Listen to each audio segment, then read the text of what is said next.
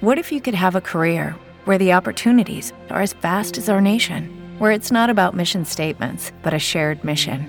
At U.S. Customs and Border Protection, we go beyond to protect more than borders from ship to shore, air to ground, cities to local communities. CBP agents and officers are keeping people safe. Join U.S. Customs and Border Protection and go beyond for something far greater than yourself. Learn more at cbp.gov/careers. Mundo afora, direto de Londres, Felipe Killing.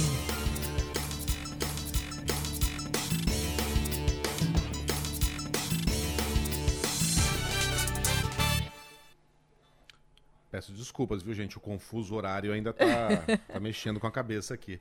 A cabeça já é confusa naturalmente.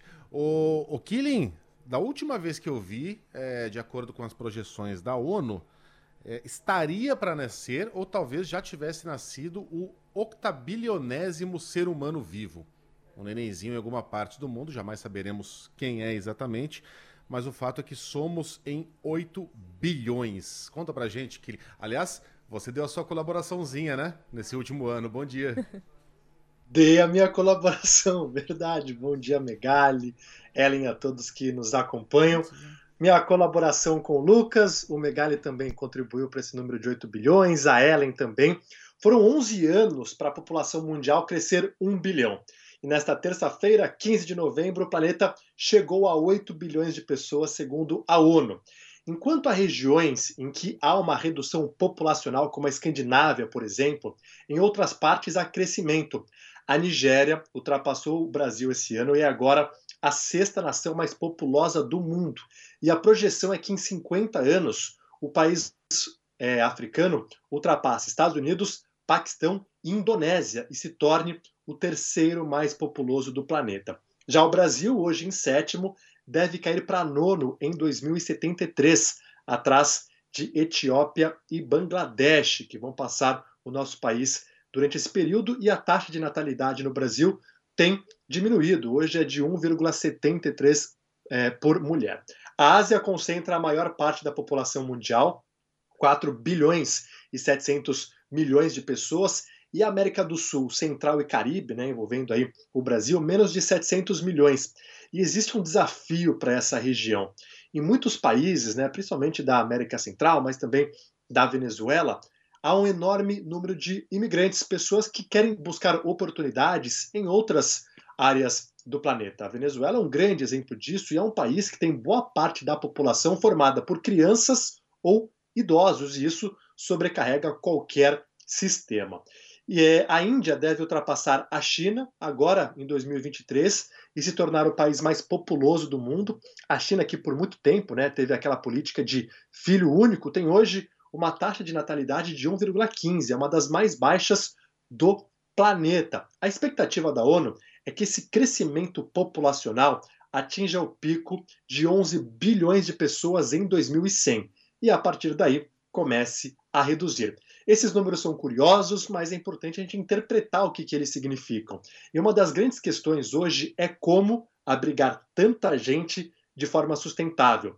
Já existe o um entendimento que o modelo que a gente usa hoje como sociedade não se sustenta. Inclusive, a gente tem visto aí diversos problemas com o aquecimento do planeta, mudanças climáticas e tudo mais. A dificuldade é como a gente fazer essa transição. Os países mais ricos consomem mais, poluem mais, os mais pobres acabam sofrendo as consequências. Existe também uma expectativa do aumento de vida, e isso vai colocar desafios às pessoas e governos para programar aposentadoria. E hoje o secretário-geral da ONU, né, o Antônio Guterres, falando desse número de 8 bilhões, destacou avanços da medicina, tecnológicos, é, de infraestrutura que permitem que as pessoas vivam mais, só que também os desafios e o risco né, de um aumento da desigualdade no planeta. Então, são desafios aí que a gente vai ter que conversa, começar a conversar cada vez mais com a população aumentando nesse ritmo. Eu estava lendo hoje uma coluna muito boa, viu, Ellen, que do, do Hélio Schwartzman na, na página 2 aqui da, da Folha de São Paulo. É, e ele aponta que a superpopulação, esses 8 bilhões, como quase tudo na vida, né, tem seu lado bom e seu lado ruim. Começando pelo ruim, é o óbvio, é a fome, é a quase impossibilidade de, uma, de, de, um, de um planeta em que haja justiça social. Né? É, se aquela ideia né, de populações inteiras famélicas, mundo não tendo o que comer, isso meio que ficou para trás, né? essa ideia já foi superada, mas se nós aqui do Brasil e todo o mundo em desenvolvimento, toda a África, em questão de algumas décadas, passássemos a ter um padrão de vida e de consumo como o dos americanos, por exemplo, é, o país, o, o, planeta não aguentaria. Os nossos recursos é, simplesmente seriam é, esgotados em, em, questão de anos. E aí sim a gente veria o, o absoluto caos. Então a superpopulação favorece a imobilidade social, o que não é bom para nós. Estamos na, na metade de baixo da pirâmide.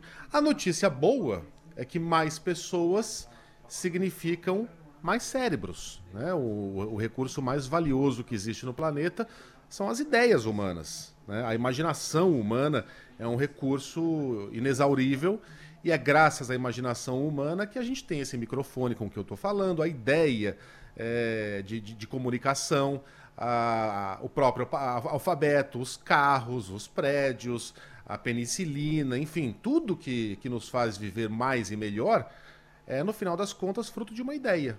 E mais pessoas significa também mais cérebros. Então tá aí, é, dois pontos de vista. Escolha aí o seu, se você for mais otimista ou mais pessimista, viu, Killing? Ah, eu sou um pouquinho mais pessimista, viu? Mas vamos torcer aí. Os desafios são enormes no planeta que a gente é, vive superlotado e com diversas desigualdades. Dizem que o pessimista é um realista bem informado, né? Temos música, Lembrão? Ah, é velhinha, mas é, é sempre bom. Vamos lá.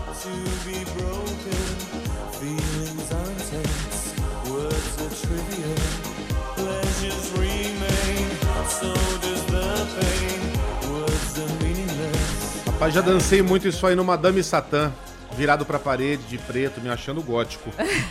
quem, quem, tem mais de 40 e morou em São Paulo sabe do que eu tô falando. que vergonha. Eu, como era criança no Rio Grande do Sul, desfilava. som de Depeche Mode. É.